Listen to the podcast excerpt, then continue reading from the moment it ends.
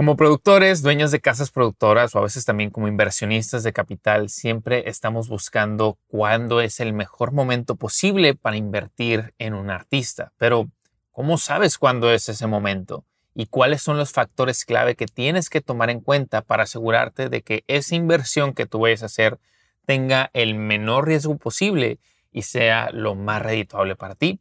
En este episodio lo vamos a ver todo. Vámonos adentro. Hey,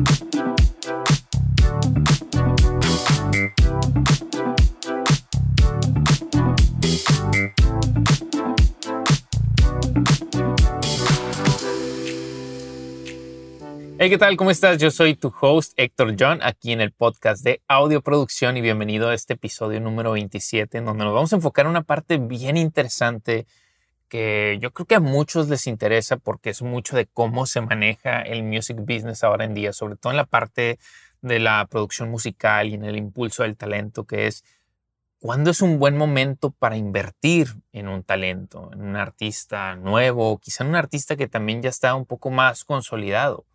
¿Cómo podemos lograr que esa inversión que nosotros vayamos a hacer, que ahorita vamos a platicar, que no es solamente de capital, a veces puede ser también de tiempo, de expertise, etcétera, cómo podemos asegurarnos de que pues no estemos echando un disparo al aire, ¿no? Este, lo cual, como cualquier tipo de inversión, pues siempre tiene que haber un cierto tipo de riesgo, ¿no? Es parte de, pero cómo podemos, cómo podemos minimizar ese riesgo y pues de alguna manera por lo menos estar seguros de que todos los factores que pueden influenciar en el resultado final pues estén lo más ordenados posibles y ya obviamente, pues no es un 100% garantizado que al hacer una inversión vaya a tener un 100% de éxito. No sabemos, ¿no? Es parte de ese riesgo. Pero sí por lo menos decir, bueno, de nuestra parte y de parte del artista, se hizo todo lo que está en pie y ya mucho depende obviamente del público y de la gente, si tiene esa aceptación al artista o si hay que seguir trabajando, ¿no? Pero bueno, antes de continuar con todo este aspecto, ya sabes que uno de nuestros objetivos aquí es ayudar a productores e ingenieros en audio emergentes a crear mejor música desde sus home studios y precisamente, bueno, una de las cosas que yo más disfruto eh, hacer y que pues prácticamente es lo que más hago es la parte de la mezcla, ¿no? Entonces, si a ti te interesa mucho esa parte, esa parte un poquito más técnica, esa parte creativa, eh, pero todavía, pues quizá vas empezando y no te sientes tan a gusto, tan conforme con tus resultados, pues probablemente es porque te falta tiempo, te falta experiencia, ¿no? Pero también lo que te hace falta es un sistema, un sistema que sea repetible a través de cualquier género para que así tengas un proceso el cual desarrollar y el cual seguir cada, en cada una de tus mezclas y que de esa manera entonces puedas estar puliendo una y otra y otra vez mientras más trabajas. Entonces yo te puedo ayudar de forma completamente gratuita. Lo único que tienes que hacer, que tienes que hacer es descargar mi guía de los cinco pasos para lograr una mezcla exitosa. Eh, te voy a dejar un link por aquí debajo si estás viendo en formato de video podcast o si no puedes visitar la página cursos.audioproducción.com diagonal guía de mezcla como quiera te lo dejo en las notas del episodio y obviamente, si ya estás un poquito más avanzado, porque entiendo que también pues hay escuchas aquí que, que tienen un poquito más experiencia, pues obviamente hay un sistema el cual yo me cambió mi vida profesional por completo, el cual predico prácticamente en todos mis videos, que es el sistema de mezcla Barres. Y lo que hice pues fue que desarrollé un curso donde logré pues trasladar todo este sistema que en un inicio empezó en el formato completamente analógico y lo pasé completamente al mundo digital. Es, un, es la verdad es que es un sistema que te pone ahí casi al 80% de los resultados del momento en que aplicas esta plantilla, estos plugins específicos, está como muy detallado. Y ya ese 20% obviamente pues ya depende de, de, la mezcla, ¿no? De, de, la producción y de lo que te esté pidiendo cada una de las canciones. Como te digo, a mí personalmente fue como un antes y un después en mi carrera profesional. Me encantaría que lo probaras, así que también te voy a dejar un link por aquí debajo. O si no, puedes visitar la página www.audioproducción.com. Ahí viene una pestañita que dice cursos premium y te vas a encontrar con el curso del sistema de mezcla Barrise in the Box. Ok, pues vamos entonces a pasar a esta parte ¿no? de la inversión en un artista. Y te lo platico porque pues ya he tenido buenas y malas experiencias en este aspecto, sobre todo en la parte como productor. Y déjame, te pongo un poquito en contexto. Yo te voy a platicar de algunos de mis errores, de algunos de mis aciertos. Eh, y obviamente, pues más que nada, a veces de, los errores es de donde más aprendemos, ¿no? Y nos, nos vamos dando cuenta de, ah, esto no me funcionó en esta ocasión. Obviamente para la siguiente ocasión en la que vaya a querer invertir en un talento, pues entonces no me puede pasar esto. Y así, ¿no? O sea, como a través de la misma experiencia, pues te vas dando cuenta de qué cosas funcionan y qué cosas no funcionan. Bueno, entonces para nosotros vamos a decir que tú eres productor o tienes una casa productora, ¿no? Que al final de cuentas una casa productora como que, o sea, ser un productor independiente, pues de alguna manera tu objetivo es simplemente producir música, ¿no? Ya sea para ti mismo, ya sea para, para algún artista que venga a contratar tus servicios. Ser dueño de una casa productora pues engloba un poquito más cosas, ¿no? O sea, este, y puedes abarcar pues desde cuestiones de A&R, puedes abarcar desde cuestiones para eh, promoción, puedes, ah, o sea, hay muchas cosas, casi casi como si fueras una pequeña disquera independiente, ¿no? Donde también pues tienes eh, en casa la, la, cuestión de la producción, a veces la cuestión de la mezcla, a veces lo puedes outsource, o sea, no hay una regla en específico de qué es en sí lo que hace una casa productora al 100%, cada una lo maneja de un poquito distinto. O también puede ser el caso en el que, pues, de alguna manera tienes capital, ¿no? Y te interesa invertir en nuevo talento, impulsar, nuevo talento, lo cual eso, pues, también es completamente válido. Em, creo que toda esa parte de la inversión de capital este, se maneja un poquito más ya ya cuando estamos un poco más en las big leagues, ¿no? Así como productores, como eh, inversionistas para artistas independientes, claro, hay sus casos de excepción, pero normalmente no es tanto el caso. Entonces, vamos a platicar un poquito acerca de mm, cuáles son algunos deals que normalmente se manejan para que entiendas de qué manera es que tú puedes invertir primeramente en un artista y entendiendo esto, entonces también apuntarte a esos factores clave o, como este, banderitas rojas de alerta que tú tienes que tomar en cuenta antes de decir, bueno, nos vamos all con este artista o vamos a invertir de esta manera o de esta otra manera, ¿no? Entonces, la, forma más sencilla en la que puedes tú trabajar con un artista, pues es simplemente, vamos a decir, nos vamos a poner los zapatos de un productor, ¿no? Después que simplemente llega el artista contigo, dice, oye, pues yo quiero que me produzcas X canción o X canciones. Entonces tú tienes una tarifa por tus servicios, ¿no? Dices, bueno, pues por cinco canciones, más o menos, tú haces tus cálculos y dices, me va a tomar X cantidad de tiempo, más esto, si vas a contratar músicos, no sé si vas a hacer tú también la mezcla, el máster, o si vas a outsourcearlo, vas a contratar a alguien más. Bueno, pues por eso mis honorarios de producción van a ser tanto dinero, ¿no? Y entonces el artista dice, ok, perfecto, va, te contrato. Listo, tú haces la producción, una vez que terminas la producción, hay que acordarnos que hay dos tipos de maneras, eh, sobre todo en esa parte, en la que un artista o un productor puede generar ingresos. ¿no? Uno es a través de la composición y el otro es a través de la grabación, de lo que se le conoce también como el máster. Entonces, si tú como productor también fuiste partícipe en la parte de la composición, pues obviamente ahí te pertenece una cierta parte, vamos a decir 50-50 entre tú y el artista. Em, y eso obviamente pues se tiene que eh, pues eh, dar, estipular, ¿no? Desde antes, quizá de, empezar a trabajar. Ahorita platicamos un poquito más de eso. Pero también, si el artista, vamos a decir, te pagó por esa producción, por tus servicios honorarios de producción, entonces el artista, una vez que tú le entregas esa producción, el artista es dueño del 100% del máster, de la grabación. Y eso es cuando, ahorita con la cuestión de las distribuidoras agregadoras digitales, pues es cuando el artista sube su archivo en WAV, etcétera, y entonces al artista, dependiendo de la cantidad de streams que tengan, le cae un cierto porcentaje de regalías y listo, ¿no? Perdón. Ok. Entonces, ese es el caso, ese es como uno de los escenarios pues más prácticos y quizá más básicos, ¿no? Pero hay ocasiones en las que también, y esto es, esto es algo como muy, muy común, es que muchos artistas independientes, y sobre todo en estos tiempos en donde pues prácticamente cualquiera puede hacerse llamar artista, ¿no? em, pues muchos llegan con los productores y pues tú tienes tu cierto eh, tarifa de honorarios y de pronto dicen, oye, pues sabes que yo no tengo ese dinero para pagarte, ¿no? Entonces ahí es donde empieza un poquito la jugada, ¿no? Ahí es donde se empieza a volver interesante. Porque tú como productor, pues puedes decir, oye, pues sí le veo algo de potencial a este artista, a esta música. Y entonces, pues quizá yo estaría dispuesto a entregar una cierta parte de mi tiempo, ¿no? Por un porcentaje de las regalías de la grabación, entendiendo que quizá tú no formaste parte en la composición. O puede ser el caso que el artista diga, oye, ¿sabes qué? No tengo nada de dinero, pero pues obviamente si tú me haces la producción, tú me haces la grabación, los arreglos, pues tú te quedas con el 100% del máster.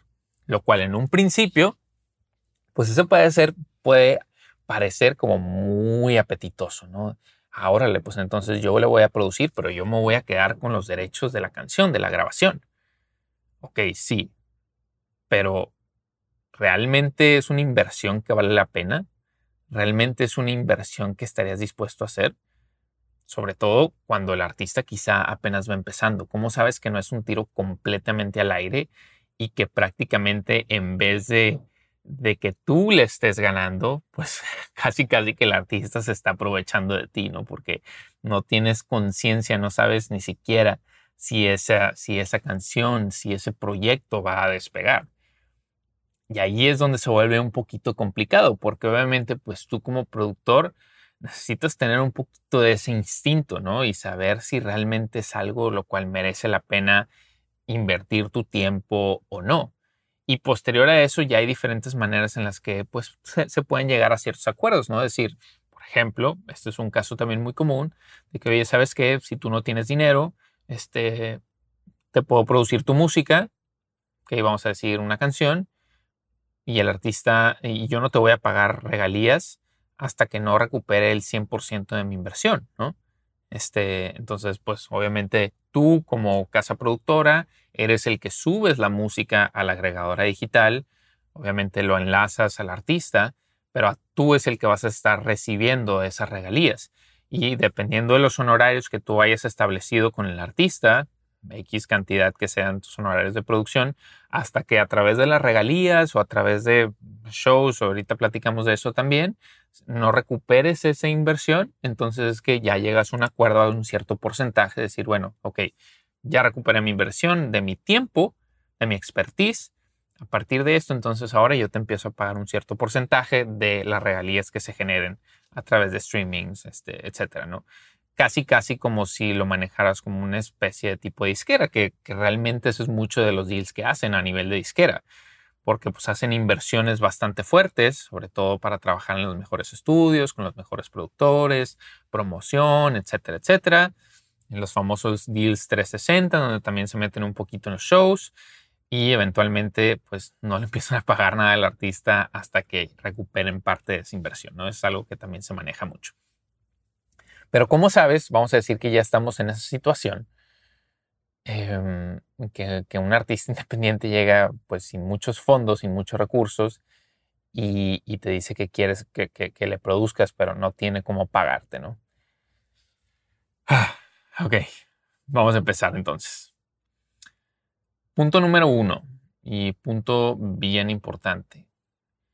Primeramente, tú como productor, tú como dueño de casa productora, necesitas creer en el artista Necesitas creer en su música, te necesita gustar su música, porque no tiene absolutamente nada de caso que tú le vayas a entrar en una inversión, pues en un principio del 100%, a un proyecto del cual ni siquiera le ves potencial y a un proyecto del cual ni siquiera crees en él.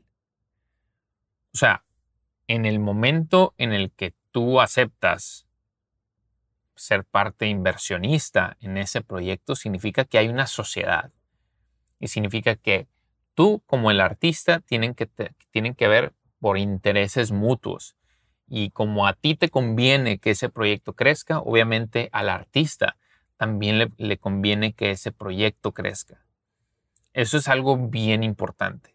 Y te lo digo porque me ha pasado a veces y he cometido errores en ese aspecto, en donde nos aventamos a producir un artista y de pronto a la mitad del proyecto dijimos, híjole, ya queremos acabar esto. La neta no nos encanta, no nos encanta la, música o no, no, nos encanta lo que estamos haciendo. Este, y ahí se vuelve como un proceso realmente tedioso porque dices, híjole, o sea, cada sesión que te juntas, pues prácticamente dices, sí, estoy tirando mi tiempo a la basura, ¿no? O sea, no le vemos futuro a esto, pero pues ya quedamos en un deal, ya quedamos en un acuerdo. Entonces, pues, ¿qué más podemos hacer? Sorry, tengo aquí algunas de, de mis notitas.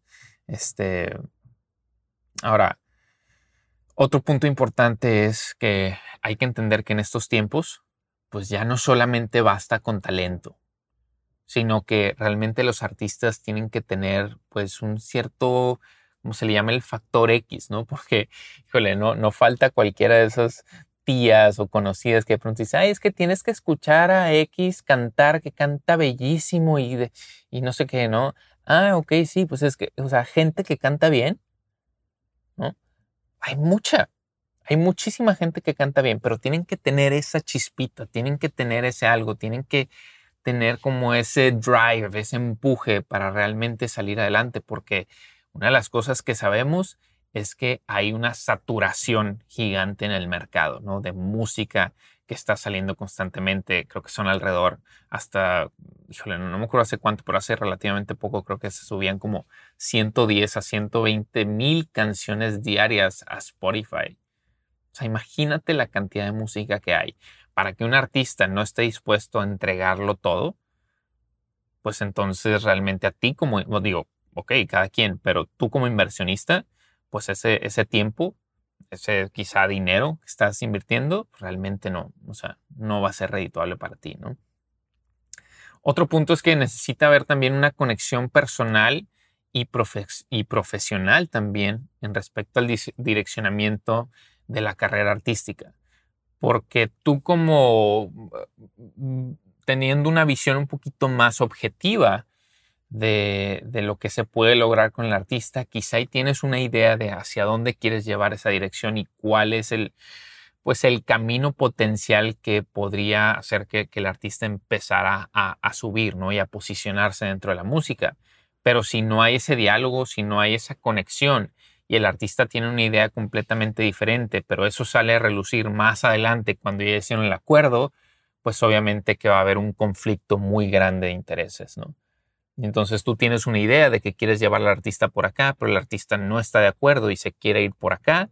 Y entonces empiezan a chocar las dos partes y es en donde empieza a haber muchos, muchos problemas. Entonces eso tiene que estar siempre bien estipulado desde el principio y está en el mismo canal de, a ver, nos vamos a ir por aquí, por aquí, por aquí, vamos a intentarlo. Obviamente siempre pues va a haber cambios, ¿no? En, el camino, pero siempre tiene que haber ese diálogo. Eh, otro punto también es que dentro de ese diálogo, pues ah, tiene que haber estrategias en respecto al, posicionamiento, al lanzamiento, a la promoción del tema, de los temas, del EP que se vaya a hacer. Y ese es uno de los grandes errores que yo veo con muchos artistas independientes.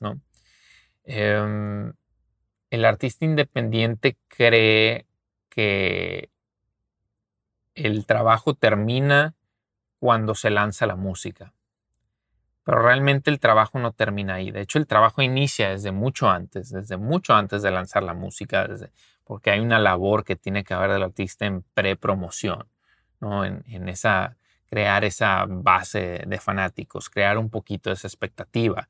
Una vez que se lanza la canción, se lanza el sencillo, ahí es donde realmente empieza el juego. Ahí es donde realmente empieza lo más importante y lo más divertido, porque muchos artistas simplemente lanzan su música y pues esperan que haya una especie de golpe de suerte para ver si de pronto se vuelven virales.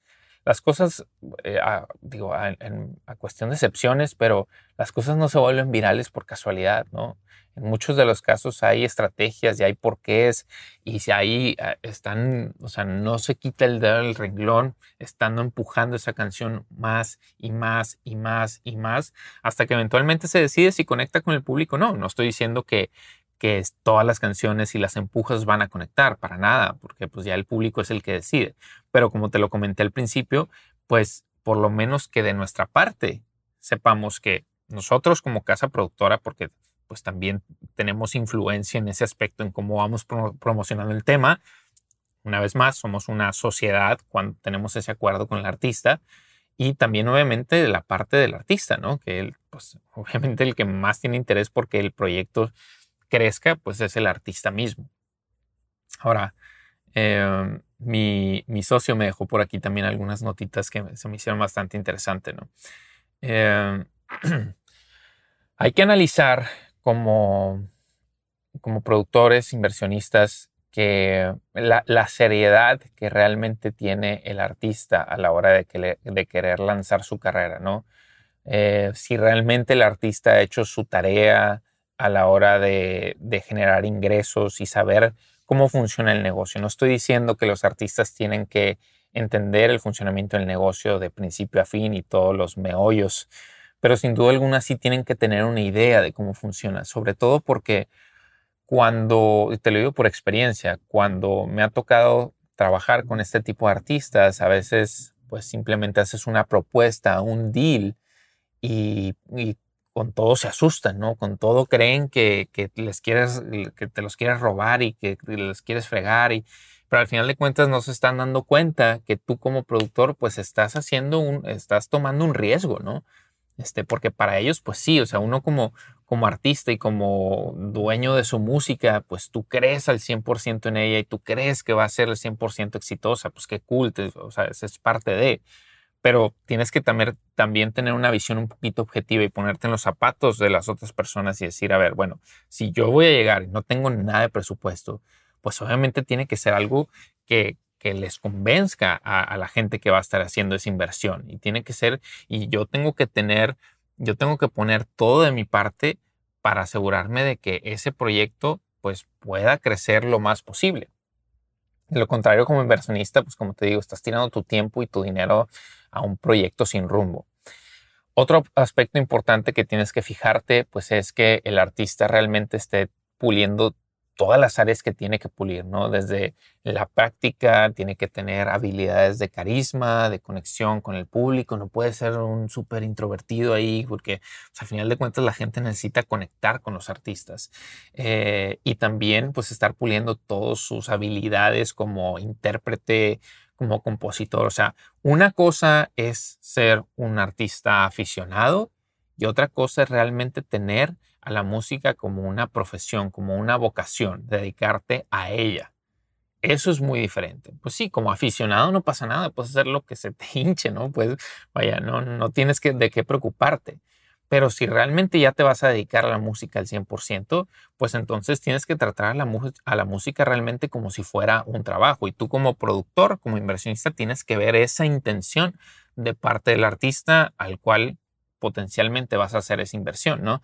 No es un, eh, híjole, esto es bien importante. La música no es un negocio fácil. Es un negocio donde tienes que tener, por ahí lo escuché en algún momento, una piel de rinoceronte, una piel bastante gruesa y recibir y estar dispuesto a recibir unos golpes bastante fuertes y no caerte. Y si te caes, entonces, pues probablemente la música no, no era realmente para ti, ¿no? Este, porque esto es lo que pasa. El acceso ahora en día a la distribución, a la distribución de la música, hace pensar que cualquier aficionado puede lanzarse como artista. O sea, cosa que anteriormente pues no existía. O sea, la forma en la que tú podías exponer tu música al público anteriormente se llamaba disquera, 100%. Esa era la única manera porque la forma en la que la gente escuchaba música era a través de las radiodifusoras, lo cual, pues, si no tenías un, buen proyecto, si no tenías la famosa payola para pagar, pues simplemente no te iban a dar tiempo a aire.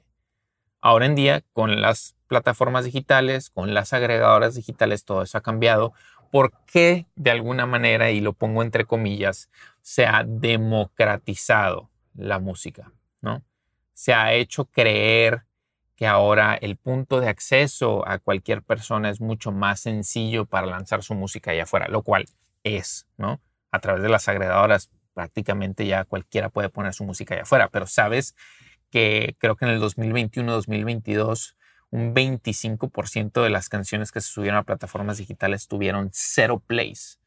O sea, millones de canciones tuvieron cero plays. Y, los artistas que realmente están teniendo más éxito, ¿sabes cuáles son?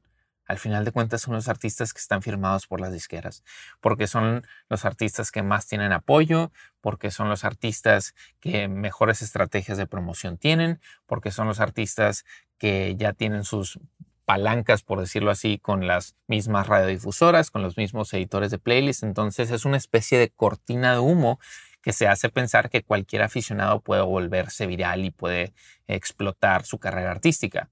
¿Hay casos de excepciones? Sí, por supuesto, como siempre lo ha habido en todos los años en la música. Pero eso no significa que la industria ahora en día sea mucho más fácil. De hecho, probablemente es más difícil. Eh, entonces, pues sí, puede ser un aficionado, qué cool, pero ya hacerlo como negocio es mucho más difícil. Otro punto es que eh, pues el artista esté generando dinero de, presentaciones en vivo y se esté capacitando al respecto. Sabemos que, ahora un artista no vive al, al 100% de sus regalías, ¿no? O sea, vaya, es muy, o sea, para muy pocos artistas realmente eso puede ser factible.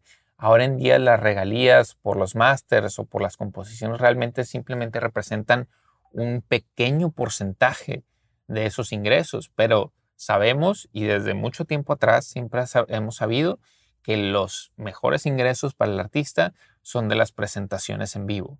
Entonces, una gran parte para que un artista pueda despegar su carrera es que tenga bien solidificada esa parte, que se esté moviendo con promotores para poder hacer sus presentaciones en vivo, sobre todo cuando apenas vas empezando, porque necesitas presentarte en la mayor cantidad de lugares que te sea posible, aún así que les paguen poquito, pero necesitan ponerse en el radar, necesitan ponerse enfrente de la gente.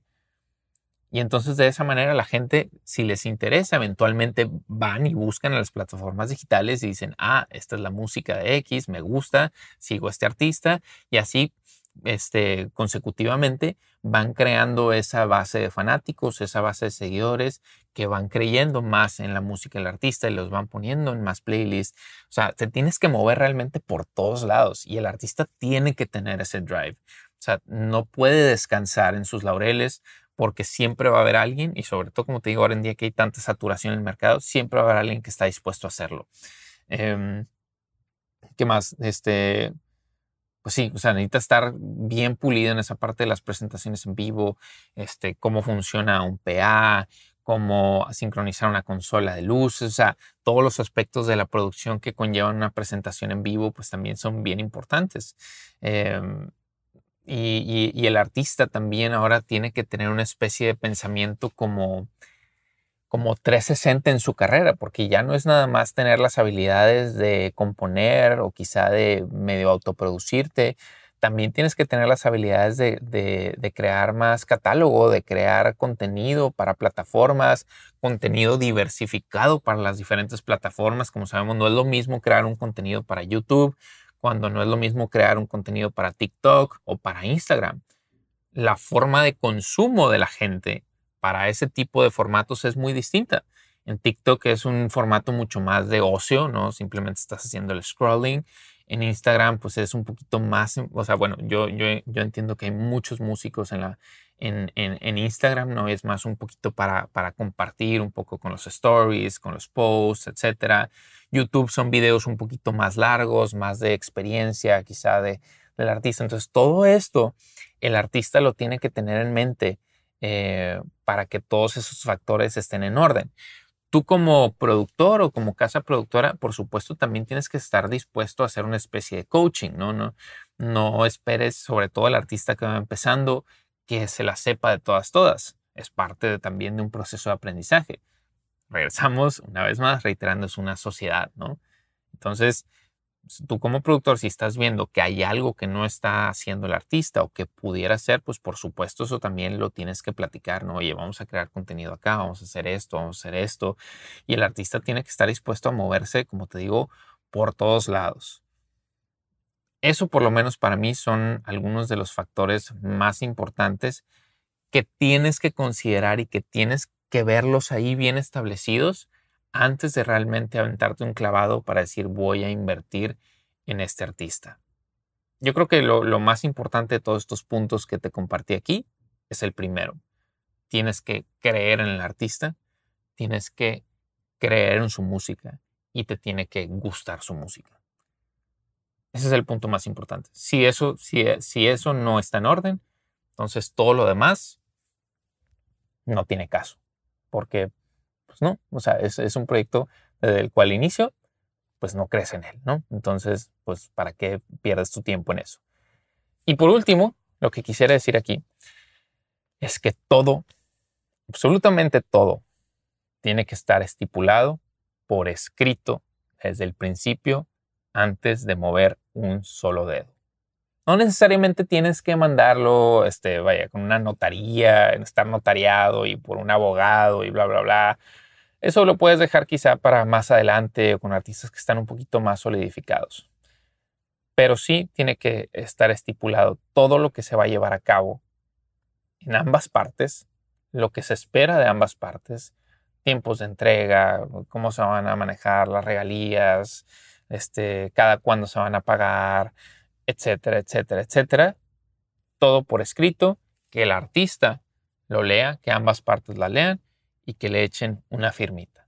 Así te vas a evitar de cualquier tipo de problema, de cualquier tipo de confusión. Tiene que haber también cláusulas de salida, porque pues eso es común también, que de pronto dices, oye, pues yo le invertí parte de mi tiempo y supone que acordamos en, no sé, la grabación de un EP, pero de pronto en el, primer lanzamiento pues no vimos nada de crecimiento, el artista ni siquiera le está echando ganas, no está poniendo nada de su parte, ah, pues no, entonces yo me salgo de ahí y ya no, y ya no seguimos produciendo, ¿no? O lo mismo también puede ser para la parte del artista, oye, pues el productor no está haciendo su trabajo, no está haciendo esto, esto, pues no, o sea, no hay acuerdo ahí pero todo siempre, siempre por escrito, todo firmadito. En cualquier momento que pueda llegar a haber alguna confusión, algún tipo de problema, se regresa, se vuelve a leer el documento, aquí está estipulado esto, esto y esto, y de aquí pues vamos para adelante. Pero siempre, siempre, bien importante la comunicación en todos los aspectos. Así que bien, pues ahí están un poquito algunos de los factores clave. Este, me encantaría que me dejaras aquí en la sección de comentarios si me estás viendo en YouTube ¿Qué te pareció esto? Eh, ¿Qué te parece un poquito esta parte de la inversión en un artista? Si en algún momento has invertido en un artista o si alguien ha invertido en ti como artista, ¿cuáles han sido tus experiencias? Por favor, déjalo aquí. Y si nos estás escuchando en tu plataforma de podcast favorito, por favor, no te olvides de dejarnos un review que es de muchísima, muchísima ayuda para nosotros. Déjanos ahí pues, el mejor review, creo que siempre es lo mejor, ¿no? Así que bueno, pues te mando un fuerte abrazo. Espero que eh, sigas disfrutando de tu día. Nos estamos viendo próximamente en el siguiente episodio. Chao.